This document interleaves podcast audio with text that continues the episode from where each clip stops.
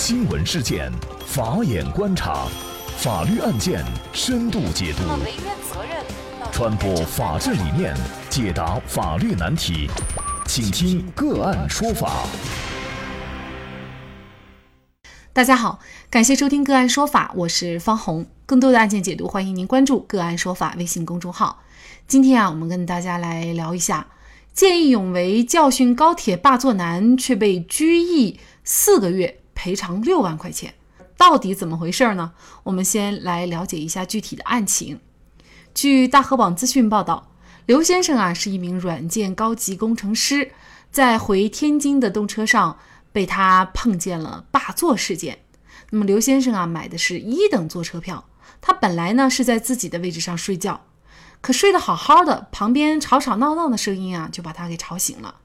原来是他旁边座位上的男子霸占了本来不属于他的位子，乘务人员请他离开。这名男子姓李，他买的是二等车厢，还是无座的车票，现在霸占的是一等座。那么这位李先生不仅不听从乘务的要求离开，还无理取闹的和乘务人员大声争执。只听列车员说。您不能只占着这个座，因为您买的是无座票。霸座男说：“我就站着了，你能怎么着？”列车员说：“现在您有这个座位，您可以办理升舱，大家都是这样的。”列车员按照规定请李先生离开，或者加钱升舱坐现在的位置，但是李先生拒不接受，就这样霸占着位置，既不离开，也不升舱。那么刘先生在旁边看着就火冒三丈了。因为本身啊，他就喜欢看《水浒传》，喜欢看鲁智深拳打镇关西这种侠气满满的情节，所以啊，被眼前不讲理的李先生激起了侠义心，站起来就先给了旁边无赖李先生一巴掌，然后又来了一记脚踢，脸上连揍两拳。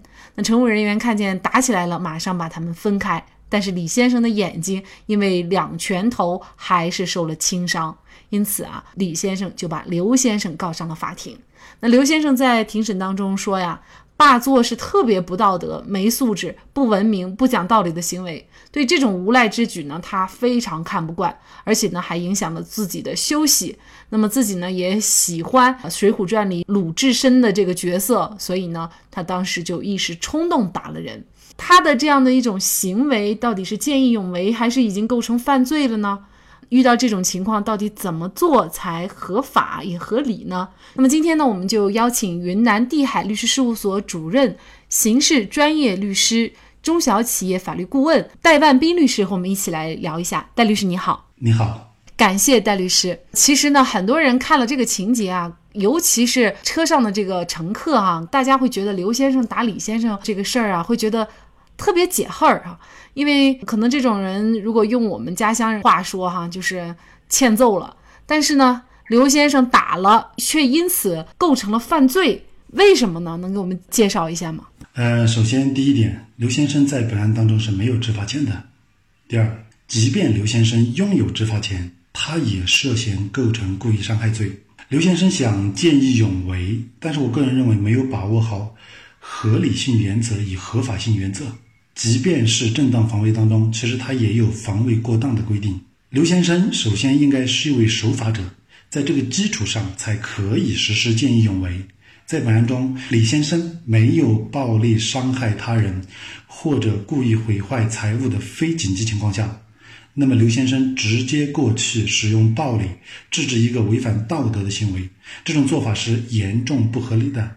再把李某打成轻伤，那就违反了合法性原则，涉嫌构成了故意伤害犯罪。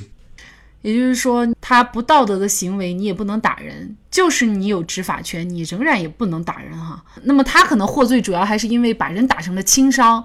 嗯，因为我们知道之前发生的一起案件，就是大连街头深夜男子无缘无故的就去踢踹殴打陌生女子啊，而且呢，当时这个视频播出来以后，我们会看到这个场面非常的残忍啊。但是呢，这名女子还没有构成轻伤，那么怎么在这里面呃就构成了轻伤？只要构成轻伤，就肯定会构成犯罪是吗？是的，只要其实这两件事情它是不同的事情啊，它不能进行类推解释。这也是刑法的严格罪行法定原则。类推解释呢，容易导致刑法的规定适用于相似的情况。然而，只要两种现象之间存在相同之处，人们就可以说它具有相似性。于是，任何行为都有可能与刑法规定的行为相似，都有被定罪的危险。那么，本案构成了故意伤害犯罪，其实就像主持人刚刚所说的，是因为有了专业鉴定机构的轻伤鉴定的事实认定，所以构成了犯罪。而深夜大连街头男子无端提踹殴打陌生女子，是因为没有构成轻伤鉴定的事实认定，所以没有构成犯罪。呃，但是可以依照《治安管理处罚条例》。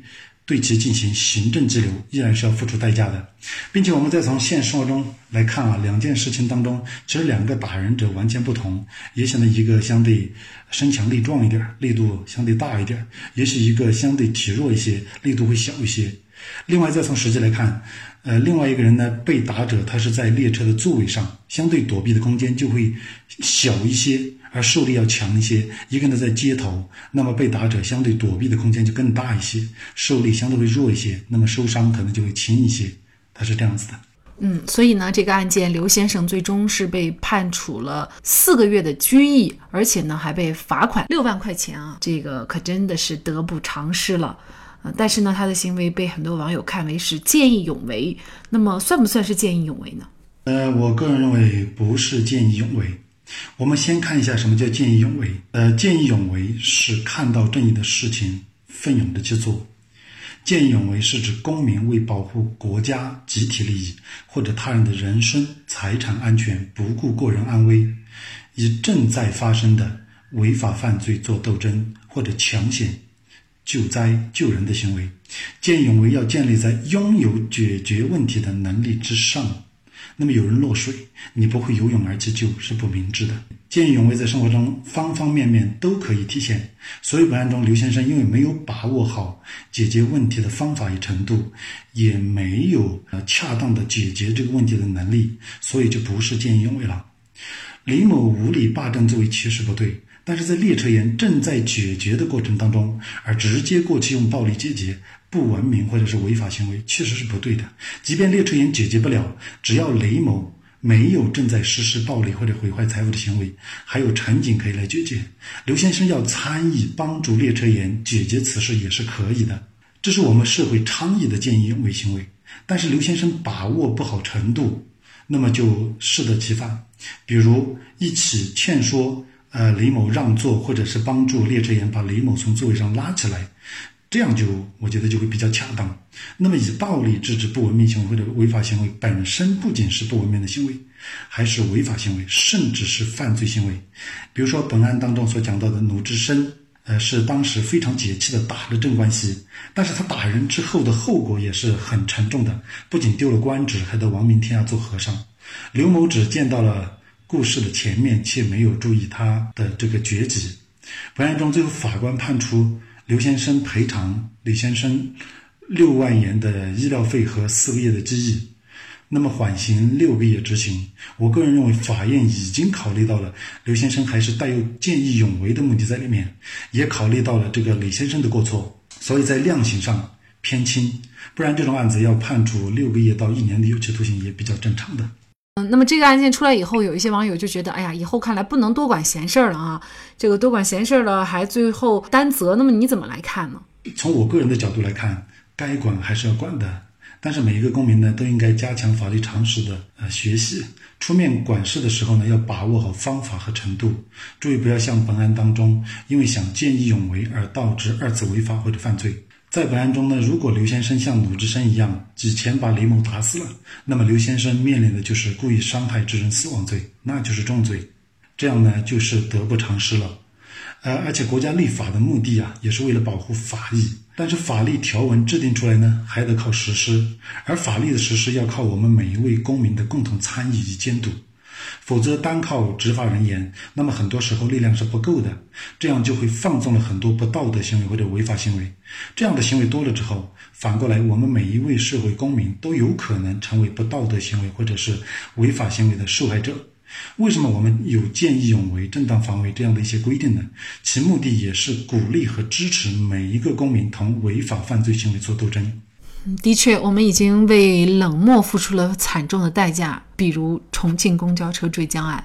我们这个社会需要刘先生的侠肝义胆，但是打抱不平要在守法的基础上，否则好事也成了坏事。好，在这里再一次感谢云南地海律师事务所主任戴万斌律师。那也欢迎大家通过关注“个案说法”的微信公众号，具体的了解我们本期案件的图文资料以及往期的精彩案例点评。另外，您在生活工作当中遇到一些法律问题，都欢迎您通过添加幺五九七四八二七四六七幺五九七四八二七四六七这部电话号码的微信号向我们进行咨询和交流。给大家提供法律问题解答的都是我们节目邀请到的嘉宾了，他们都非常的资深、专业和负责任。感谢您的收听，我们下期节目再见。